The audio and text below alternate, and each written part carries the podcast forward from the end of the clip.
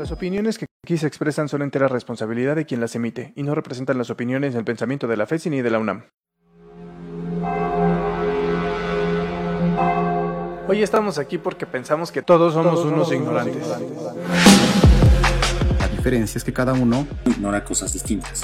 Somos investigadores y académicos de UNAM con un gran compromiso con el conocimiento. Nuestro trabajo es justamente generarlo y transmitirlo. Pero también somos personas. Tenemos familia, mascotas, trabajo, hermanas, esposas, novias, broncas. Y como todos, estamos encerrados por la pandemia. Queremos platicar, diferir y dar nuestra opinión. Porque estamos seguros que el conocimiento descansa en la verdad, pero también sobre el error. El Viral. El Viral. El Viral. El Viral. Desde la Facultad de Estudios Superiores Iztacala de la Universidad Nacional Autónoma de México. La sexta entrega del Viral. Bienvenidos todos a esta transmisión en vivo eh, desde cada una de nuestras casas, eh, miembros de la comunidad universitaria en la FES Iztacala. Los saludo con mucho gusto a todos nuestros, eh, nuestros compañeros que nos están aquí saludando a través de redes sociales, Mayaro, Juan Pablo, Ibra, buenas tardes, ¿cómo están? Todo bien, entusiasmados para empezar el de hoy.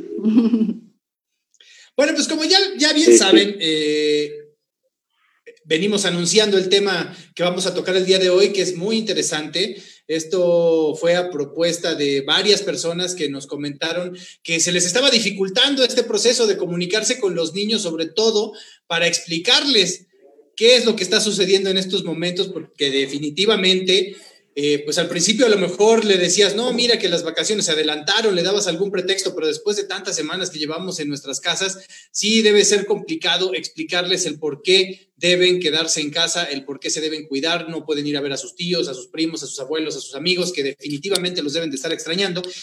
Y a raíz de esa curiosidad, hoy vamos a platicar justo sobre cómo hablar con los niños sobre COVID-19 y sobre la pandemia. Y para empezar, como ya es costumbre, Ibrahim nos trae una información muy interesante preparada sobre cómo funcionan los cerebros en los niños, ¿verdad, Ibrahim? Sí, la verdad es que tengo que decirles que, que hoy me siento particularmente nervioso porque claramente, o sea, aunque somos profesionales de diferentes áreas, pues esto se aleja bastante de mi expertise aunque eh, sí he algunas cosas de comportamiento y eso me ha llevado como un poquito cerca de este tema, pero verdad es que tengo que confesar que no, no es completamente mi área, pero les voy a platicar un poquito sobre lo que estuve investigando. Entonces, eh, lo primero que tenemos que pensar es que el desarrollo del cerebro se va dando desde que se va formando el individuo, que ya tenemos ahí como un fetito, y a partir de los siete meses en el desarrollo se considera que los niños ya tienen desarrollado en gran medida lo que consideramos como eh, un cerebro ya complejo. Ese cerebro complejo ya les permite identificar un montón de cosas que están en su entorno. Al final lo que tenemos que pensar es que el cerebro es la parte de nuestro cuerpo que va a estar procesando toda la información que estamos recibiendo a través de nuestros diferentes sentidos. Entonces, eh, se sabe que desde los siete meses ya estos pequeños eh, seres humanos están empezando a escuchar sonidos, a sentir cosas. Por eso, de hecho, es muy común que les digan a las mamás, ay, ponle a tu hijo música este, clásica, particularmente barroco o algo así, para que salga más inteligente, ¿no? Y, mucha de la estimulación eh, temprana también se, se, basa en esto. Y eso es porque había o existió durante mucho tiempo una discusión respecto a qué cosas sí podía procesar o no podía procesar el cerebro de un infante. Y durante mucho tiempo se decía que existían como etapas en las que los niños podían ir aprendiendo. De hecho, si ustedes ven eh, documentales de naturaleza, por ejemplo, en muchos momentos se hacían comparaciones del el tipo de, de fineza o de, de, uso de herramientas que tenían algunos monos y se comparaba con, con las destrezas que van teniendo los niños a través de su desarrollo. Sin embargo, eh, los estudios más recientes lo que nos dicen es que esta fase como de que va hilando cosas en su cerebro para poder tener una comprensión del mundo mucho más compleja, ha ido cayendo a vez más en desuso. Habrá quienes consideren que esa sea una buena explicación, porque lo otro que tenemos que aprender en cualquier sistema es igual, no todos percibimos al mundo de la misma manera, y por lo tanto tenemos que pensar que cuando nosotros estamos transmitiendo mensaje, pues el receptor va a recibirlo de una manera particular. Entonces, habrá quienes consideren que, el otro modelo eh, era el, bueno, pero les digo que este que estuve investigando, pues dice que no. Y en realidad aquí lo que estamos pensando es que el desarrollo de los niños, ya cuando estamos hablando entre 3 y, y 6 años, por ejemplo, ya tiene todos los elementos de aprendizaje que puede tener el cerebro de un adulto. Entonces, eh, ya los niños muestran aprendizaje estadístico, tanto visual como auditivo, aprendizaje por imitación, por analogía, de causa. Entonces, ya un niño, por ejemplo, en el caso de causa, un niño ya sabe que apretando un botón, por ejemplo, el interruptor de, de la luz, él ya entiende que ese botón sirve para aprender a apagar, ya le puede dar una causa que una de, sus acciones está generando un efecto determinado.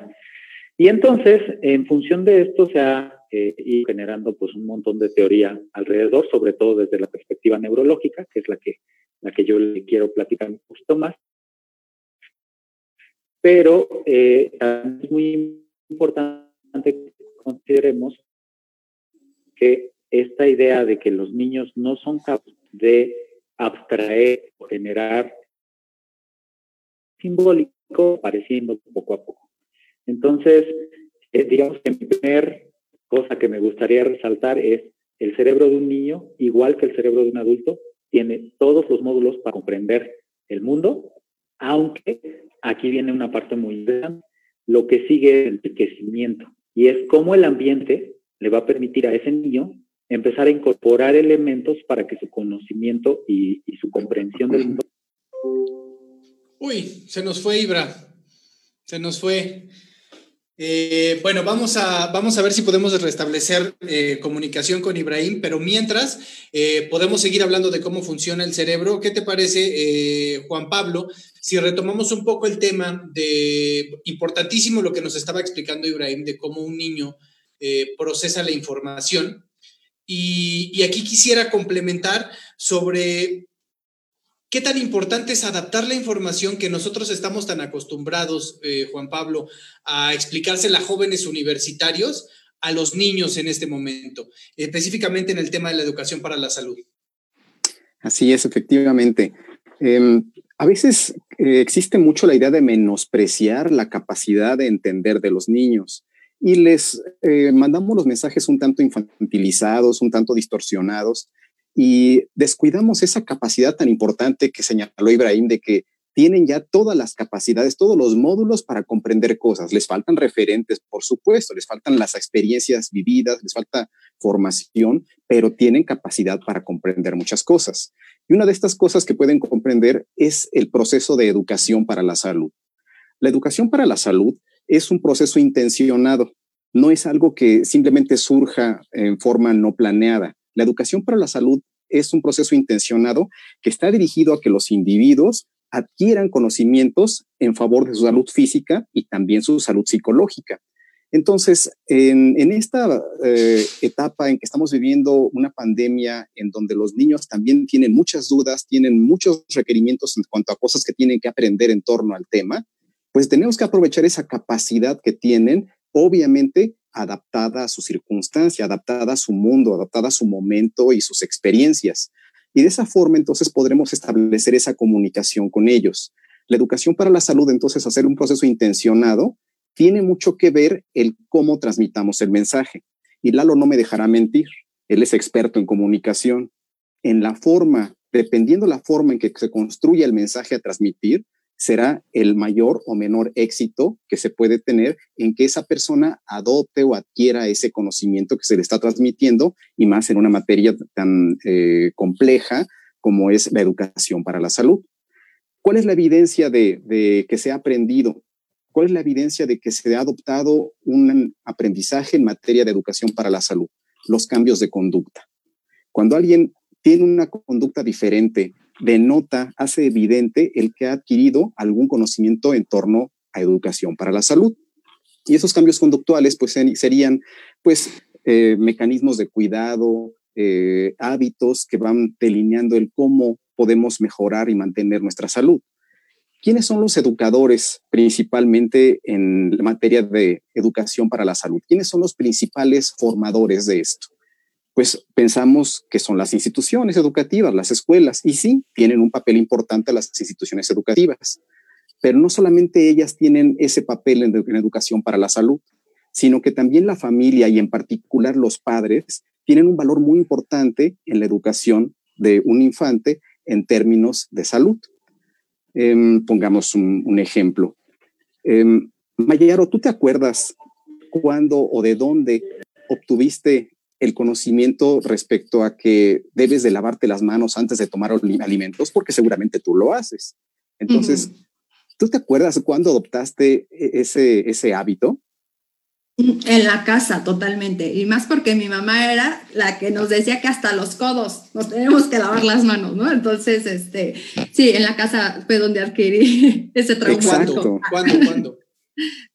¿Y en qué momento de tu, de tu, vida recuerdas que fue eso? Ay, perdóname, eh, ¿cuándo? Pues no, de, no, no me acuerdo, pero pues seguramente fue de muy pequeña, pero específicamente decirte cuándo, no, no lo recuerdo. Claro, seguramente no tenemos la precisión de, de fecha y hora, pero sí podemos ubicar que fue nuestra infancia y seguramente, bueno, tú me lo, mencionaste muy claramente, fue tu mamá. Las mamás en particular, por la forma en que está estructurada nuestra familia en, nuestra población, pues son las mamás que cumplen ese papel tan relevante de educar. Y parte de ese proceso educativo, pues es la formación de esta educación para la salud. Ese ejemplo de, de cuando adoptaste tú esta costumbre que después se transformó en un hábito de lavarte las manos, pues se sembró en la familia y es a través de la ejemplaridad. Seguramente a ti y a muchos nos dijeron, tienes que lavarte las manos antes de tomar tus alimentos, pero eso se reforzó con el ejemplo de nuestra familia, nuestros papás que lo hacían previamente a tomar los alimentos. Entonces, de esa manera se construyen estos mensajes. Sí, Lalo.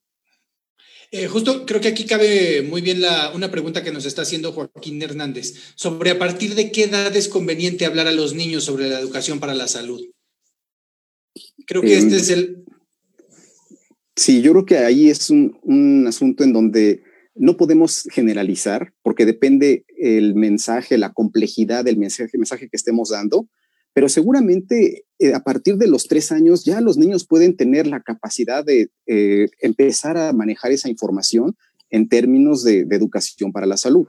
Eh, obviamente, Mayaro tiene una información que nos va a ayudar mucho respecto a cómo transmitir estos mensajes. Pero es a partir de los tres años donde existe la madurez suficiente para que empiecen a introyectar estos mensajes y hacerlos parte de, su vida y de esta manera se va convirtiendo en, un hábito también. ¿O me equivoco, Mayaro? No, no, no, no, totalmente de acuerdo contigo, Juanpa. Podemos hacer antes, antes de llegar a esta conexión tan importante entre lo que nos estás platicando, Juan Pablo, y todo lo que Mayaro nos tiene que explicar, quisiera que Ibrahim tuviera la oportunidad de, cerrar, de cerrar lo que nos estaba contando, porque ya lo tenemos de vuelta.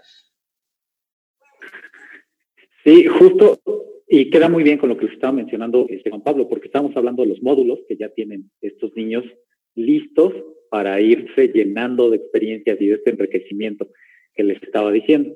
Y uno de esos módulos eh, funciona simplemente por aprender por imitación. Dentro de todas estas cosas que nos dijo Juan Pablo, una cosa muy importante no solo era que nuestra mamá nos dijera que te tienes que lavar las manos, sino que a lo mejor los que crecimos con hermanos, como es mi caso, nosotros veíamos que nuestros hermanos lo hacían.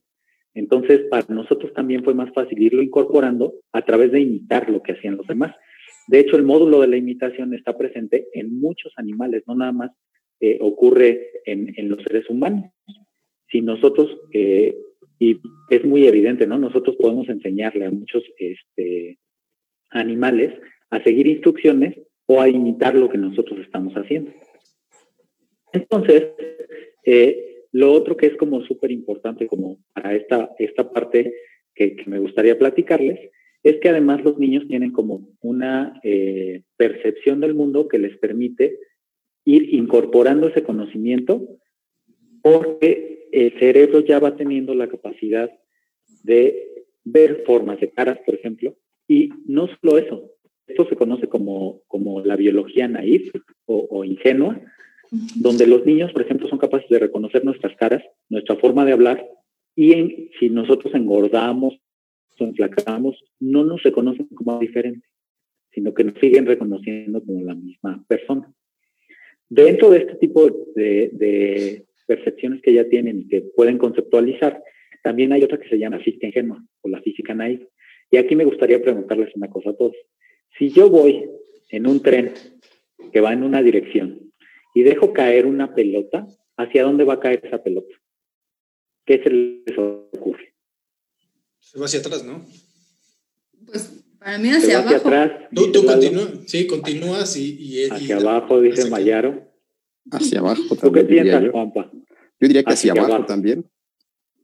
Ok, entonces, claro, va a tener una fuerza que la va a jalar hacia abajo. Y todos, por experiencia, lo primero que pensaríamos, porque lo hacemos cuando jugamos básquetbol o como cuando jugamos con un objeto y lo dejamos caer, nuestra experiencia nos dice que se va hacia abajo, porque ahí todavía no estamos procesando ni metiendo algo más complejo, que son los conocimientos que sí necesitamos adquirir, que ya tienen que ver con una mucho más teórica. En realidad lo que sucedería es que la pelota o el objeto que nosotros ese arco iría en la misma dirección en la que ve el tren. ¿Por qué? Porque por un lado está siendo jalado por la fuerza de gravedad, pero por otro lado tiene inercia a un momento que va a hacer que siga la misma dirección que seguimos nosotros. Yo lo voy a ver hacia atrás porque lo dejé caer. En realidad se va a mover hacia adelante en la misma dirección que el tren. Entonces, fíjense cómo aquí viene otra cosa en la que nosotros, nuestra experiencia es la que nos está diciendo cómo está funcionando el mundo. Sin embargo, pues por eso vamos a necesitar como de ambientes que sean para poder incorporar nuevos conocimientos a el individuo. Y en esto, lo otro que, que, quería resaltar, entonces digamos que mi segundo punto era este, ¿no? Tenemos como conocimientos físicos, biológicos que podemos ir integrando y nos permiten como explorar el mundo y dar vida. El otro punto es que justo ya viene con, con el simbolismo y tiene que ver con las palabras. ¿no? Cuando nosotros ya conceptualizamos algo y lo usamos, hacemos el decirlo, nos ayuda en términos de la memoria. Y ese es otro de los componentes muy importantes dentro. Entonces, digamos que ahí lo que, lo que se sugiere en términos generales es que se estimule a los niños o a los nuevos individuos que todavía no tienen estas preconcepciones del mundo que tenemos nosotros, para que digan las cosas, porque el verbalizar les va a ayudar también a incorporarlos en su memoria. Entonces, pues sí, hay conocimientos que son complejos, como la física compleja de la que hablamos, que nos va a tomar tiempo, pero el hecho de estarlo hablando nos va a permitir irlo incorporando poco a poco, ¿no? En general, eh, de hecho, pues se recomienda mucho, ¿no? Que, con los niños eh, se verbalice para que puedan ir incorporando. Y de hecho, ahorita también con lo que mencionaba Mayaro, de cuando ella se, se aprendió a lavar las manos, si nosotros hacemos el esfuerzo con los niños de que ellos nos platiquen cuál fue su experiencia, se ha demostrado también que es mucho más fácil que ellos recuerden y que memorias complejas porque ya hicieron todo el proceso de reforzamiento a través del simbolismo que representa decirlo en palabras.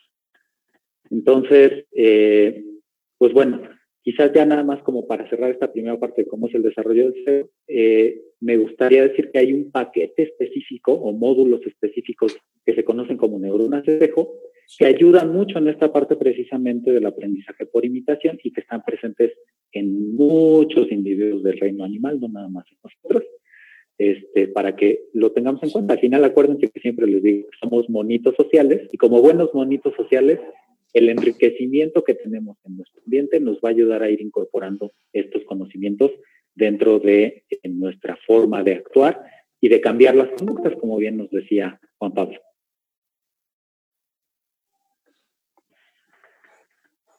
Oye, Juan Pablo, y, el, y aquí ya con lo que nos explica Ibrahim, sobre el proceso en el que el cerebro de un niño eh, pues asimila la información que le va llegando. Eh, retomando un poco e hilándolo con lo que nos venías platicando sobre la educación para la salud, Em, y, e hilándolo también con lo que dice Ibrahim de la importancia de verbalizar y, de, y del contexto en donde se encuentra el cerebro del niño, ¿qué tan importante es el, la familia, el contexto, el entorno en este tema de la, de la educación para la salud? Pues muy importante, yo creo que es decisivo, porque la familia es el referente inmediato de los niños.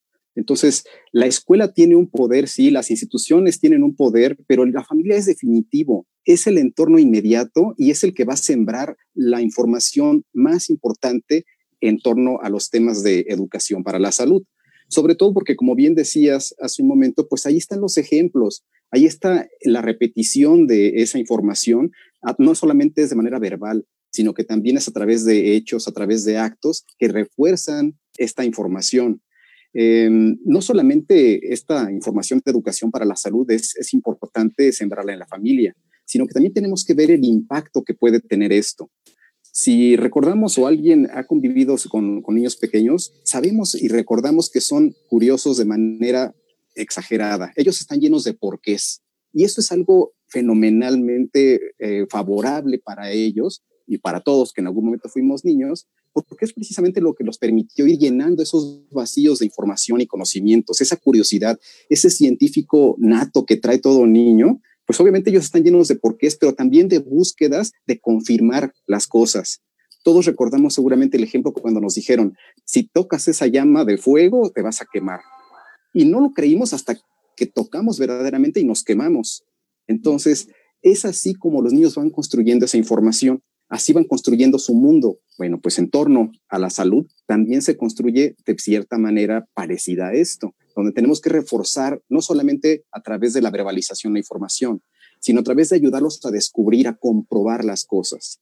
Ahora, en términos de esta pandemia que estamos viviendo, pues esta información fidedigna, certera, adaptada a su realidad y circunstancia, también es importante que la vayan recibiendo, porque les va a servir para prevenir enfermedades, para mantener su salud, para mejorar su salud, pero sobre todo para formar hábitos que van a perdurar el resto de su vida. Y esto es particularmente importante porque si pensamos que esta pandemia va a ser un problema de largo aliento, va a ser un problema de larga duración, incluso pensando que llegue la vacuna de manera pronta, pues todavía tenemos dudas de cuánto va a durar el efecto protector de la vacuna.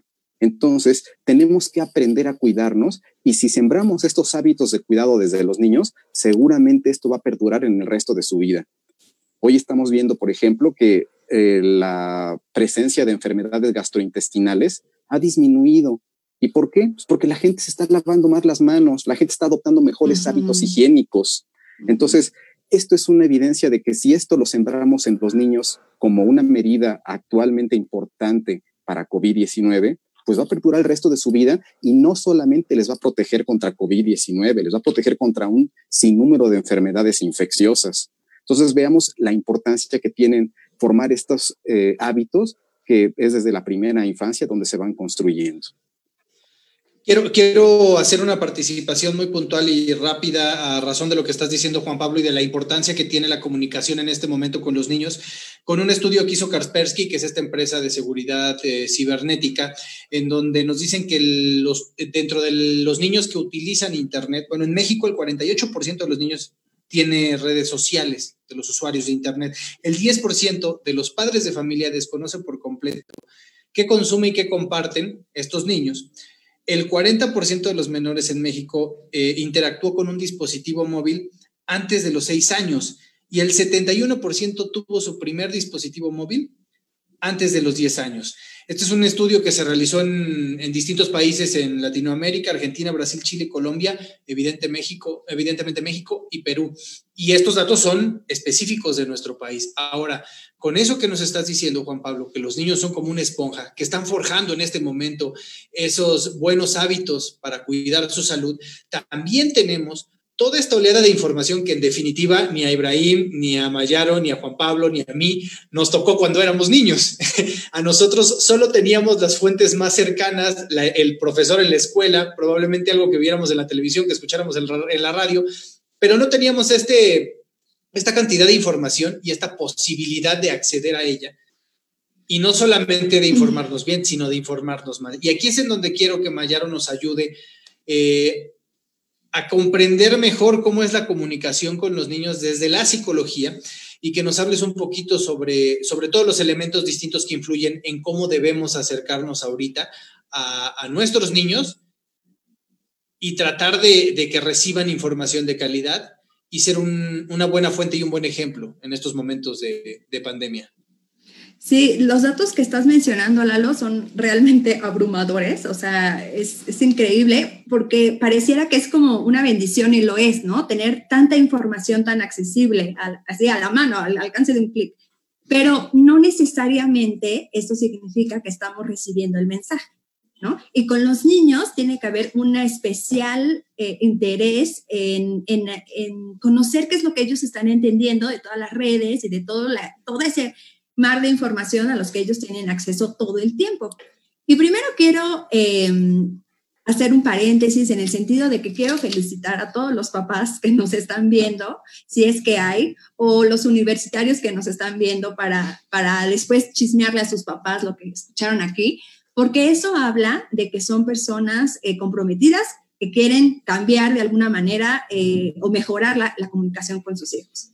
Y muchas veces nosotros, bueno, yo no soy mamá, pero los papás seguramente, eh, pues no me dejarán mentir cuando dedican, yo creo que el 80, 90% de su día a sus hijos, sobre todo cuando son pequeños. Y entonces están pendientes en qué van a comer, eh, ya tienen, eh, les faltan tenis, eh, quieren un juguete, un postrecito para que no les, este, se les amargue el día. Y todo el tiempo están pensando en, en sus hijos, ¿no? En, en atenderlos. Pero pocas veces nos han enseñado que parte de ese cuidado tiene que ver en qué tanto conoces a tu hijo está excelente que lo procures en un montón de cosas, ¿no? Alimentación, este vestido, calzado, diversión, etc. Pero ¿qué pasa cuando a veces se nos olvida preguntarles, oye hijo, ¿cómo te sientes hoy? Eh, ¿Extrañas a alguien de tu escuela? ¿A quién extrañas más? ¿Y por qué? ¿A quién no extrañas? ¿Quién no quisieras volver a ver nunca más? ¿Y por qué? Esas preguntas yo creo que hay veces que son necesarias para que aprendamos a conocer a nuestros hijos, porque además ahí también es, es muy importante hablarles en su idioma, ¿no? Y ya bien nos dijo Ibrahim, nos dijo Juan Pablo, que los niños a partir de los tres años ya cuentan con toda la estructura eh, cerebral para que podamos comunicar con ellos, ¿no? De manera eh, clara. Entonces, nada más aquí, el tip que yo les voy a dar es, pónganse a su nivel de los niños, cuando vayan a darles una indicación, cuando vayan a platicar con ellos, siéntense en la mesa para que estén a la par. No es que, el niño los vea. O sea, imagínense ustedes vivir en un país de gigantes y que todo el tiempo tengan que estar volteando hacia arriba. Incluso es incómodo, ¿no? Entonces, la idea es ponerse al nivel de los hijos, no solamente físicamente, sino también a nivel lingüístico. Quitémosle toda la palabrería o toda la las, no sé, eh, eh, la forma correcta de expresarme con mi hijo y hablen más desde el corazón. Y eso tiene que ver también con el respeto con el que hablemos con nuestros hijos. Seguramente ustedes me van a decir, no, no, pues es que la mayoría, o sea, yo le tengo mucho, hablo con mucho respeto con mis hijos, pero hay veces que no es tanto así. Y decimos, es que como es niño, no entiende. Es que tú qué vas a saber si está bien chiquito. No seas ingenuo háblenle a sus hijos con el mismo respeto con el que le hablarían a su mejor amigo o con el que le hablarían a su jefe.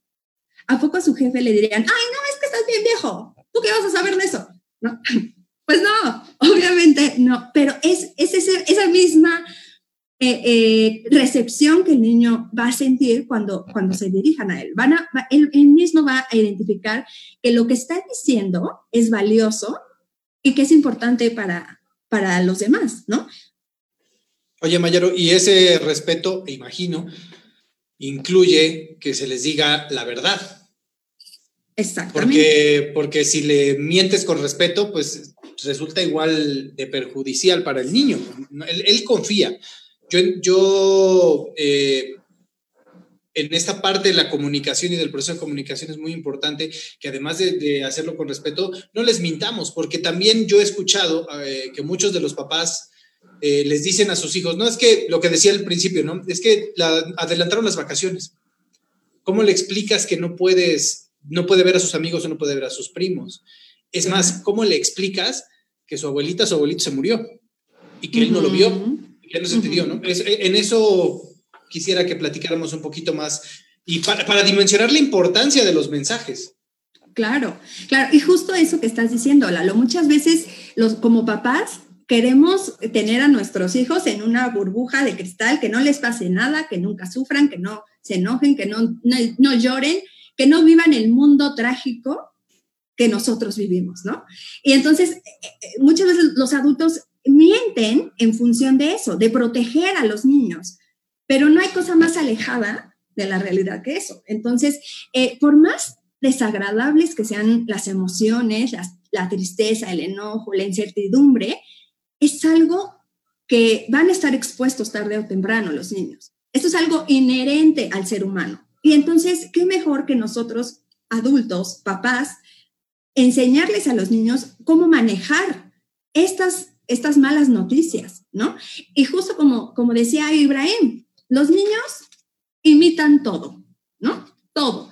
Entonces, imagínense, no sé, ahorita dijiste tú el tema de la muerte, claro, pero hay mil y un malas noticias, ¿no? O sea, desde tu papá y tu mamá, eh, sí, ya nos vamos a separar, hasta ya no vas a ver a tus er, eh, amiguitos a lo mejor hasta el próximo año, de esta, no sé, tu abuelito falleció.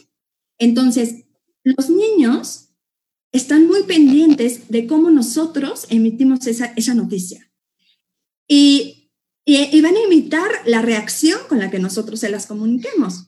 Entonces, no va a ser lo mismo a que yo llegue y le diga, no, ¿qué crees que pasó, mi hijo? ¿No? O sea, ya, ya valimos, ya valimos, es que no puede ser. Y entonces toda angustiada y con toda la, la, el estrés del mundo, le estoy comunicando más que verbalmente el cómo, o sea, estrés ahí al niño. Y es evidentemente que así va a tomar y así va a reaccionar ante una mala noticia. Sé que es difícil hacer esto porque a nadie nos han enseñado o nos han entrenado para dar malas noticias. Pero es, es muy importante que siempre que se den, se hagan con toda la tranquilidad del mundo y siendo honestos. Y sobre todo, hablando de niños, eh, llevándolos paso a paso al, a la noticia. Por ejemplo, si estamos hablando de un fallecimiento del abuelito, entonces recordarle, oye, hijo, ¿te acuerdas que eh, tu abuelito estaba enfermo y que pues tuvimos que ingresarlo al hospital? Este, bueno, pues se complicaron las cosas y eh, pues lamentablemente tu abuelito falleció. Él ya no está con nosotros, pero em, necesitamos estar tranquilos para poco a poco empezar a, digerir la noticia. Y, si tú se lo dices así tranquilo, yo te juro que el niño va a asimilarlo tranquilo. Y poco a poco es irle preguntando qué siente, cómo, qué está sintiendo, que si, porque hay muchas veces que los niños dicen, ah, ok, va, voy a jugar. Y se va, no procesan con esa rapidez lo que significa la muerte. Entonces hay que ir con mucha paciencia con ellos acompañándolos eh, a, estas noticias, ¿no? A ir digiriendo emocionalmente estas noticias. Mm, tengo, aquí y quisiera que nos ayudaras. Esto se me hace muy importante, lo que nos aporta Adriana Pardo, que nos dice, es más triste explicarle a mi hijo la desobediencia de los adultos, porque él sabe que debe cuidarse y que debe andar con cubrebocas, lo que no, él ve que no hace la mayoría. Ahí también es importante explicarles ¿Por qué un adulto no hace lo que me están recomendando que sí debo de hacer? Claro, muchas gracias Adriana por, por ese comentario y sí, coincido contigo que es tristísimo, que hay veces que es más fácil educar a, los niños que, a los adultos, ¿no? Y yo creo que justo ahí es donde eh, radica como que la importancia de, de, explicarle a los niños que no todos entendemos igual y que a lo mejor esas personas que no están siguiendo las reglas tendrán sus razones, que son un montón, pero que tú estás protegiéndote y a tu familia utilizando todas las medidas, ¿no? O sea, es como, como, como hacer estas, este comparativo, ¿no? En el sentido de, bueno, nosotros no podemos controlar a los demás, pero nosotros sí podemos controlarnos a nosotros, nuestras acciones. Y parte de estas acciones, porque nosotros nos queremos, porque nosotros nos cuidamos, porque nosotros sí nos preocupamos, entonces eh, sí estamos usando estas medidas. Ahora, también, por ejemplo, es importante que a los niños, cuando les enseñemos o cuando les demos alguna indicación, se los hagamos de forma muy sintética y muy pausada, porque hay veces que nos agarra, yo creo, la, el impulso, y por ejemplo, imagínense que van llegando del súper y entonces le dicen al niño, ok, eh, te quitas los zapatos en la entrada, por favor, te quitas la ropa, la metes a la lavadora, vas, te lavas las manos, te lavas bien las manos, ¿eh? O sea, cantando la canción de la Macarena para que sea el tiempo suficiente, regresas, comes, te sientas, o sea, y de pronto es como, oh, ¿qué? Entonces, hay que ser como muy discretos, o sea, eh, discretos en el sentido de muy sintéticos en dar eh, órdenes específicas, ¿no? una por una, porque justo como decía Ibra, ¿no? O sea, los niños en la cuestión de la memoria tienen una memoria a corto plazo. Entonces, por más que tú le des un chorizo de actividades que hacer, pues no van a retener toda la información, ¿no? Ahora, eh, sería importante que Adriana, que nos hizo esta pregunta, eh, se siente a platicar con su hijo y entonces justo le diga a él, ¿tú qué crees? Que, ¿Por qué está pasando esto con las personas? ¿Tú qué te imaginas? ¿no? O sea, ¿por qué estas personas no? A ver qué le dice él. Y entonces ella tendrá que ir corroborando poco a poco la información que él tiene con la que ella tiene para que Piaget le llamaba asimilación y acomodación, ¿no? Ese es el proceso en donde vas acomodando toda esta información. Eh, creo, que, creo que esto contesta en parte el comentario que nos ponía Perla Jessica Pérez Mendoza sobre cómo convencer a los niños sobre la importancia de las medidas sanitarias. ¿Tú le podrías agregar algo más de lo que acabas de decir, Mayaro? O alguno de ustedes, no limitarnos a Mayaro, alguno que tenga algún otro consejo sobre... A mí eh, me gustaría como decirles como una cosa clara y es que justo el desarrollo del lenguaje en los niños lleva tiempo, piensa en cuánto tiempo les llevó a sus hijos aprender a hablar, pero el que ustedes les den mensajes claros, cortos, y otra cosa que tienen que considerar es que las palabras que utilicen sean cortas, en general les van a ayudar. Como bien ya les dijo Mayaro, una cosa que creo que se tiene que abordar muy bien con los niños es que ellos mismos ya tienen el pensamiento lógico desarrollado. Entonces, es muy importante que ustedes le pregunten por qué, para que ellos a partir de su propia lógica vayan construyendo, porque eso les permite que ese conocimiento se quede ahí de forma mucho más sólida. Entonces, sí es muy importante que cuando se hable en general con los niños, ellos también sean capaces de expresar. Eso también les ayuda a entrenar lo que llaman la voz interna, los, psicólogos, ¿no? Esto, esto que nosotros estamos en nuestros pensamientos, pero que nos permiten irnos adaptando también a las situaciones reales sociales que experimentamos día a día. Sí, sí, si me permites, Lalo, también no menospreciemos jamás la capacidad de entender de los niños. Yo creo que es algo que, está muy en nuestra sociedad, el, no, no va a entender, ¿para qué le explicas? Entonces, no menospreciemos esa capacidad. Yo creo que si a un niño le dices, ponte el cubrebocas, ¿por qué? Pues porque te lo digo yo, así jamás va a ser efectivo el mensaje, porque la respuesta va a ser, ¿por qué me lo voy a poner mamá o papá si ese señor no te lo, trae puesto o lo trae en la papada, el cubrebocas? Más si ve un policía o alguien que él ve como una figura de autoridad, ¿no? Y... Claro, entonces el ejemplo y además del ejemplo, la retroalimentación, porque mira, si no te pones el cubrebocas vas a empezar a respirar eh, microbios que te van a provocar daño. Y así con todas las cosas que explicamos de manera muy sucinta, de manera muy concreta, lávate las manos. Ah, pues porque si no te las lavas vas a tener riesgo de llevar microbios también a tu boca. No nos vamos a poner a explicarles el proceso de saponificación de las grasas, ni mucho menos, pero sí les vamos a poner. Abusado, ese va a enojar Ibrahim, se va a enojar Ibrahim, porque él lo explicó el, el episodio pasado. Pero simplemente con mensajes muy concretos, sí aprovechar esa capacidad de entender que tienen también es importantísimo predicar con el ejemplo, ¿eh? porque como bien ya lo apuntaron, los niños escuchan y repiten y también ven y repiten. Entonces, si los vamos a regañar porque no traen el cubrebocas o porque no se lavaron las manos, pero nosotros lo traemos abajo aquí con la nariz descubierta, o si nosotros no nos lavamos bien las manos, incluso ellos son los primeros en decirnos, oye, lo estás haciendo mal. y no enojarnos tampoco, también aprovechar esa sensatez que tienen los niños y esa facilidad con la que dicen las cosas tal cual son para poder apoyarnos unos con otros y, este, y también ser ejemplo para ellos, no nada más darles la indicación. Exacto.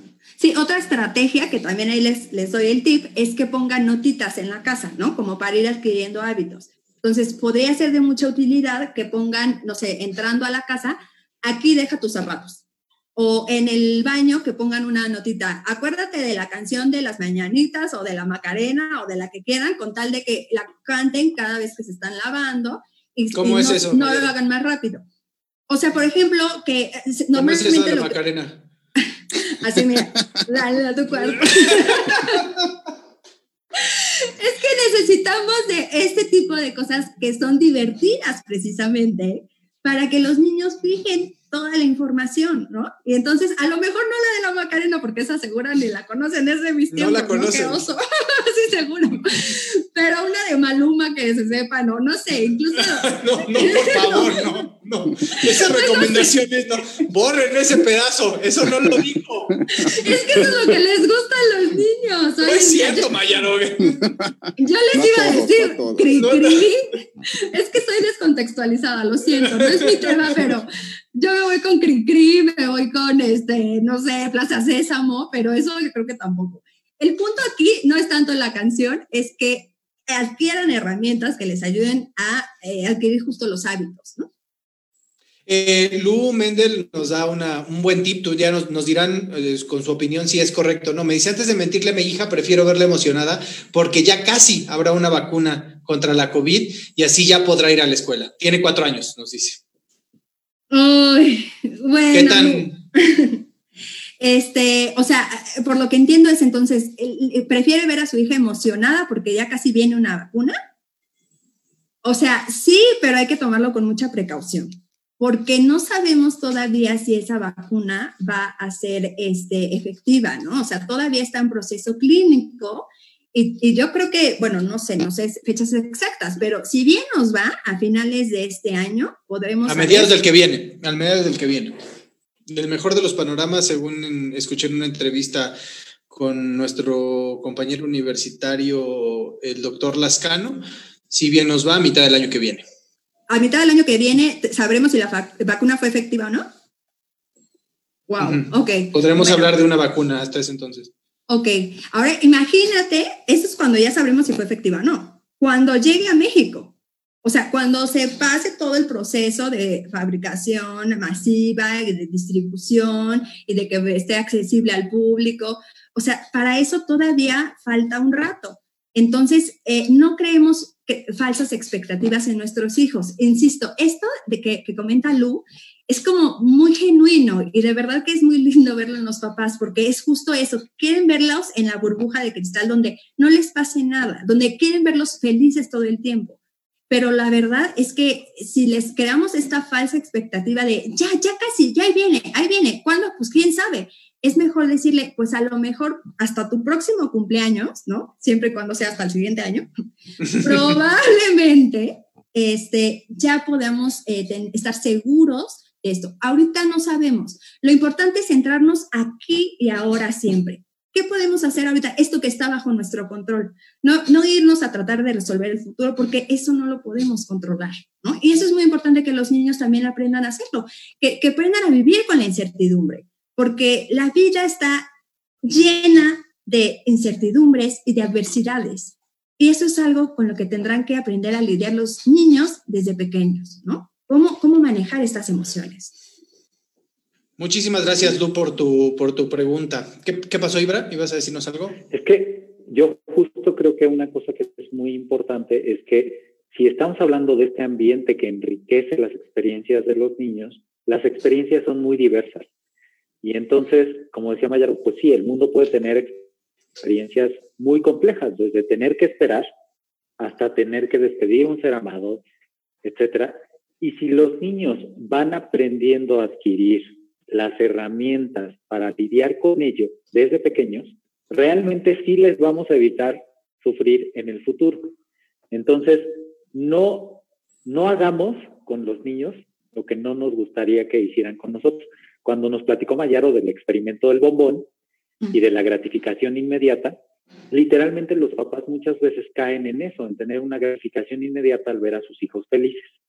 Entonces, al caer en la gratificación inmediata, no se están dando cuenta que el premio mayor viene después cuando sus hijos ya desarrollaron las herramientas para poder lidiar con esas situaciones en el futuro. Justamente, aquí también, y aprovechando que mencionaste lo de la pérdida, Ibrahim, eh, Jan Gómez nos pregunta, ¿qué tanto se debe permitir que participen los niños en los funerales o rituales de despedida en este momento de pandemia? Mira, se recomienda que los niños, eh, bueno, justo en este momento de pandemia, bueno, eh, me parece que sería como contraindicado asistir a los funerales precisamente por este, estas concentraciones eh, de gente. pero a partir de los siete años, seis, siete años, ya se recomienda que ellos participen en, en los funerales, sobre todo que se les explique, eso sí es muy importante, que se les diga qué es un funeral a ver, vamos a ir a un funeral, vas a, encontrar a toda tu familia, eh, a, muchas personas, vas a, ver, todas a lo mejor van a ir vestidas de negro, eh, va a haber un ataúd donde va a estar tu abuelito, por ejemplo, este, eh, van a rezar, algunas personas van a estar llorando, eso no está mal, eso es porque obviamente están extrañando a tu abuelito, pero este, ese es el momento para expresar la tristeza. Entonces, sí es muy importante que los niños participen en esto siempre y cuando ellos quieran ir, porque también si ellos te dicen, no, no quiero ir, no, no, no me siento seguro, hay que respetar y entonces, eh, eh, pues en este caso, no forzarlo nunca a que vaya a un, funeral, pero sí eh, decirle y explicarle todo lo que va a haber para que ellos se vayan preparando mentalmente. Y de verdad, créanme que, que he tenido la oportunidad de ver muy de cerca el primer funeral de un niño y cuando se le explica de tal forma y cuando ve a sus papás tranquilos, de verdad que no es una experiencia traumática para nada todo lo contrario, se puede volver en un ritual de mucha espiritualidad, de despedida, muy significativo, muy emotivo y que pueda ser como muy benéfico para, la salud emocional de los niños. Muy bien, Andy, Andy Cruz este, te recomienda la canción de Ping Pong. Buena ok, excelente. Sí, está bien, eh, muy bien. Victoria, Victoria Morales les manda saludos y pregunta cómo enfrentar la ansiedad en los niños ahorita con el confinamiento. Es una excelente pregunta, Victoria. Em, pues yo diría que de la misma manera que los adultos, eh, aprendamos a respirar. Esa es, sigue siendo la técnica más sencilla, más económica y más eficiente para manejar los niveles de ansiedad. Entonces, con los niños igual, ¿no? O sea, tendremos, obviamente con los adultos tenemos que identificar que estemos respirando diafragmáticamente y no con los pulmones, y entonces, o al menos respirar lentamente. Que el niño sea muy consciente de qué es lo que le está produciendo la ansiedad, eso es eso es súper importante. Es que, es que no sé qué va a pasar. Es que vi en las noticias que ya van 40 mil muertos, mamá. Eso significa que ya nos vamos a morir todos. Y entonces eso va a, obviamente, a despertar ansiedad en ellos. Y entonces, primero que nada, a ver, vamos a respirar. Y eso tiene que ser un hábito, así como el de lavarse las manos, de verdad yo se los digo. Los niños tienen que aprender técnicas de relajación, así como aprenden técnicas de higiene eh, física, ¿no? O de salud. Entonces, vamos a pedirles a los niños que respiren lentamente cinco veces, ¿no? Inhalamos, detenemos y exhalamos.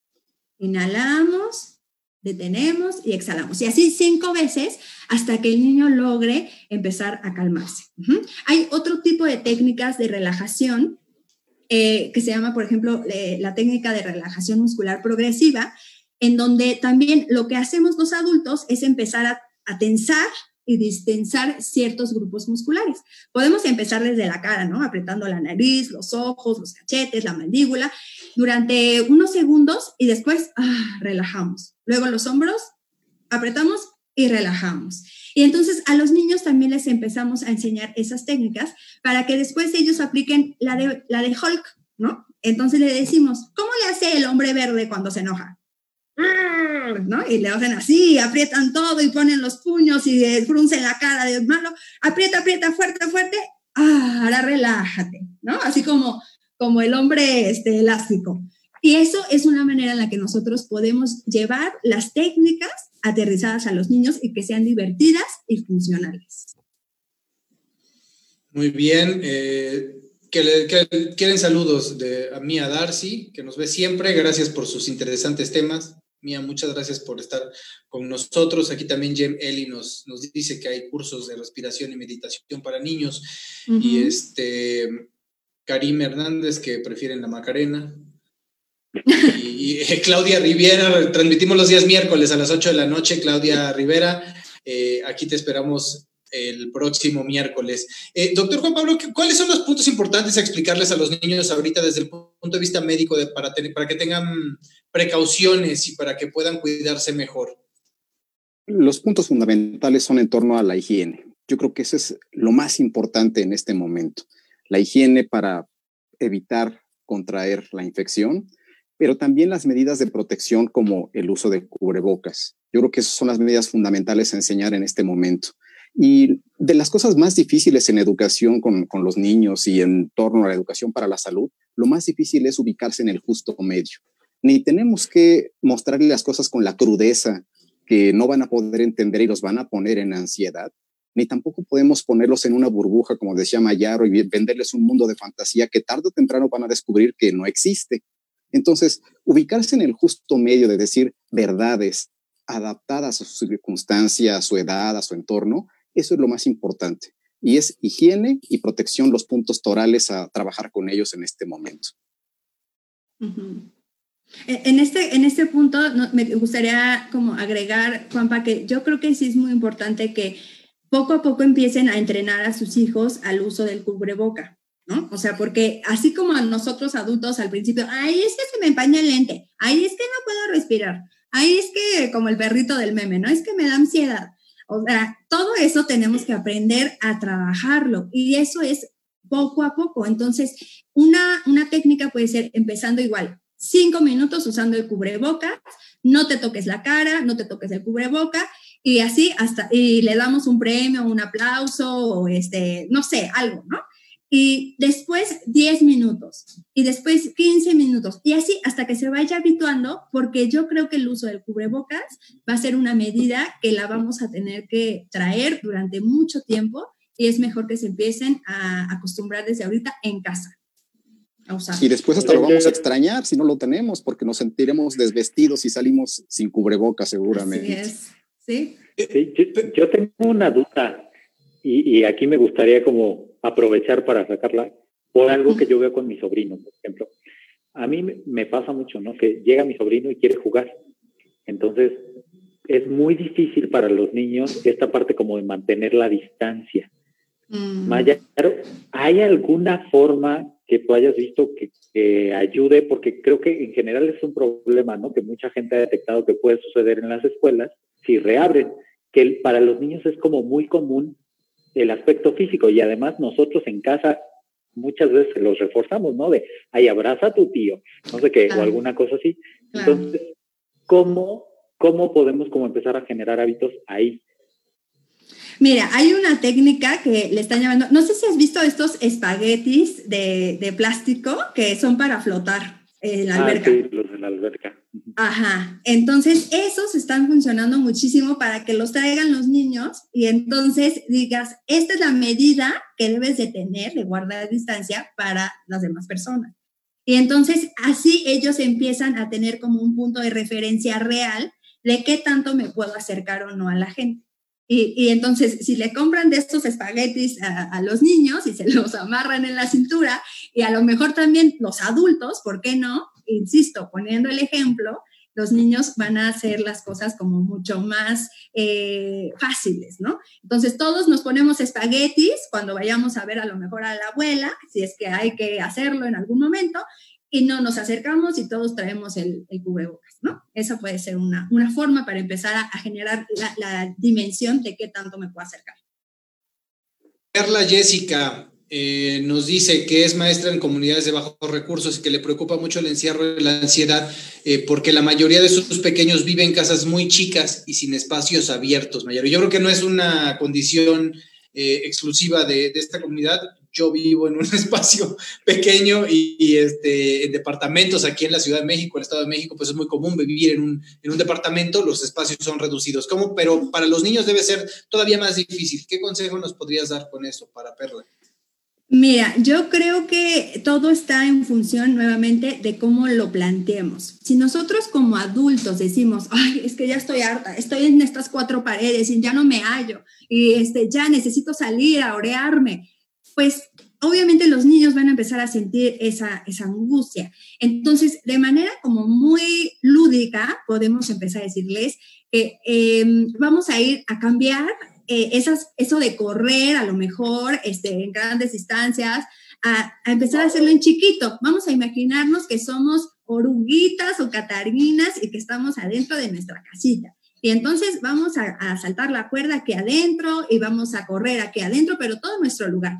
Y si los niños ven que nosotros disfrutamos también hacer esas actividades y sobre todo en familia, eso es, eso es fundamental, que nos hagamos un espacio riguroso, todos los días para convivir con nuestros hijos. Yo sé que es muy difícil, de verdad, créanme que, o sea, si a duras penas a mí me da el día para encargar de, mí nada más, ya me imagino, o sea, los que tienen que trabajar más, atender a los hijos. Sea, yo sé que es muy difícil, pero si todos en la familia cooperan, porque están todos pasando por la misma situación, no es nada más los niños los que ya se sienten asfixiados, somos todos. No hay de otra. No, ahorita no podemos salir. Aunque bueno, o sea, ya se está diciendo que a lo mejor con algunos espacios muy abiertos, eh, a la marquesa, por ejemplo, no habría ningún problema si se van una vez al mes, por ejemplo, ¿no? Eh, con todas sus medidas de seguridad. Pero dentro de la casa pueden empezar a adaptar nuevas eh, estrategias de diversión. Aquí la clave para sobrevivir a, esta, a este confinamiento es la flexibilidad la creatividad. Nosotros tenemos que ajustarnos a las condiciones que estamos ahorita y entre más creativos seamos para pasarla bien con las condiciones que tenemos ahorita, mejor vamos a sobrevivir esto. Virginia Sandoval pregunta, ¿y mis niños extrañan la escuela por jugar fútbol? Claro, pues sí, y eso es justo lo que yo les decía, ¿qué es lo que más extrañas de tu escuela? Que se los, que los platiquen, que, que lo exterioricen pero entonces ahora, ¿qué podemos proponer en vez de jugar fútbol? ¿Qué se te ocurre que podamos hacer en vez de jugar fútbol? Y a lo mejor podemos jugar fútbol de deditos, ¿no? Y entonces con una bolita de papel de baño la ponemos en la mesa y jugamos con los dedos, todos los de la familia, a jugar fútbol. Yo entiendo que no es lo mismo, pero jugar fútbol ahorita no es posible, ¿no? Entonces, si, si hacemos alternativas, pues no, la, no necesariamente la tienen que pasar tan mal. Quiero mandar saludos también a, Guadalupe, perdón, perdón, rapidito, Guadalupe Catalán, que nos está viendo desde Chile y les agradece eh, las actividades que nos están sugiriendo para, sus, para los niños. Saludos. ahí también lo único que quería decir era que finalmente, si estamos hablando, la casa es un ambiente de enriquecimiento y la escuela es otro ambiente de enriquecimiento, ¿no? Entonces, una cosa que es muy importante es que si no tienen ese elemento que tendrían normalmente en la escuela, busquemos alternativas de darles un enriquecimiento que a lo mejor no va a ser igual, como dice Mayaro, pero que ayude de todos modos a ir forjando estas habilidades y estas experiencias para lidiar con la situación. Porque al final es esto, es necesitan herramientas para lidiar con la situación de confinamiento. Ah, voy a poner un ejemplo y una recomendación de una película sobre la mesa. Ustedes corríjanme, esto no está planeado, yo apenas se me acaba de ocurrir. La vida es bella, ¿ya la vieron? Sí. La historia del papá que le hace el holocausto más fácil a su hijo. Yo creo que ahí de todo, me empezó a hacer clic con todas las recomendaciones que han venido dando. Creo que es un ejemplo en donde varias situaciones explican muy bien de qué forma le pudieran hacer, ¿no? E, evidentemente sin engañarlos, ¿no? Sin la parte de la mentira, pero de esas partes en donde él hace lúdico todo el proceso, creo que pudiéramos tomar ahí algunas, algunas, este, algunos ejemplos. Sí, totalmente, justo como lo acabas de decir. O sea, sin mentirle, porque ahí de alguna manera pareciera, es, es muy linda y es muy romántica, pero también hay un tremendo nivel de evasión a la realidad, ¿no? Obviamente porque en la película pues parecía que no iba a haber de otra, ¿no? O sea, acá nos vamos a quedar, o sea, es una situación realmente eh, drástica, ¿no? Es un holocausto en donde no vamos a poder salir con vida probablemente. Entonces, yo, papá, pues te quiero hacer como más llevadero esto, ¿no? Pero también es verdad que, justo lo que acabamos de decir, hablarles a los niños con la verdad y sobre todo enseñarles a reponerse de la adversidad. Eso que nosotros llamamos resiliencia, ¿no? O sea, es esta capacidad de, afrontar la vida así cruda como es, porque a todos nos está yendo de alguna más, menos, eh, medio mal, y, mire, para muestra traje una cosa. No tengo muñecos de peluche, pero esto es lo más cercano que encontré en la casa de muñeco. Y esto es un niño. Y entonces, la, cuando un niño está bajo mucha presión, todo lo que le dicen sus papás, sus amigos, no puedo salir al fútbol, ya me quiero ir, me esto es una presión constante que están sintiendo. Pero si nosotros le enseñamos a los niños a respirar, a relajarte, todo está bien, no pasa nada, vamos a crear una alternativa, una creatividad, los niños eventualmente se van a sobreponer y van a volver a estar felices. No necesitamos ponerles una burbuja de cristal o un panorama irreal para que ellos aprendan a ser felices. Muy bien, creo que el tema nos daría para estar otro buen rato platicando, pero, pero es hora de, despedirnos y quiero pedirles que por favor nos den su, su conclusión final. Como siempre, empezamos en el orden en el que me aparece en la pantalla, doctor Juan Pablo. Bien, em, mi conclusión sería, sembremos mensajes de buena calidad en materia de educación para la salud en los niños. Estos mensajes de buena calidad van a apostar a que tengamos un individuo, una familia y una población más sana. Y seguramente teniendo un individuo, una población más sana, estaremos alimentando esa voz interna que nos comentaban hace un momento, que nos permitirá tomar mejores decisiones en torno a nuestra propia salud. Cuidar nuestra salud nos permite ser más productivos, pero además de ser más productivos nos permite disfrutar más la vida, ser más felices. Eso sería lo que tendríamos que buscar siempre en educación para la salud. Mayaro. Ah, em, es que a mí me salen al revés que a ti. Eh, bueno, eh, pues mi, mi, reflexión para este día sería, em, tomemos lo mejor de lo que nos dan, ¿no? Si hoy nos tocó que nos sirvieran pandemia y confinamiento, saquemos el mejor provecho posible. Creo que más que una tragedia, esto lo podemos ver como una oportunidad, sobre todo para los pequeños, para que estemos más cerca de ellos, aprendamos a preguntarles cosas de ellos, o sea, eh, cómo se sienten, qué están, qué están pensando, qué les gustaría hacer, y que aprendamos a conectar con nosotros mismos, que aprendamos a colaborar en la casa, ¿no? O sea, que las, los niños también cooperen a hacer la comida, eh, hacer la limpieza de la casa, porque todas esas son actividades que a los niños a largo plazo les van a servir muchísimo. Finalmente son herramientas de independencia y de autosuficiencia que en ningún otro escenario pudieran ser posibles enseñar como ahora.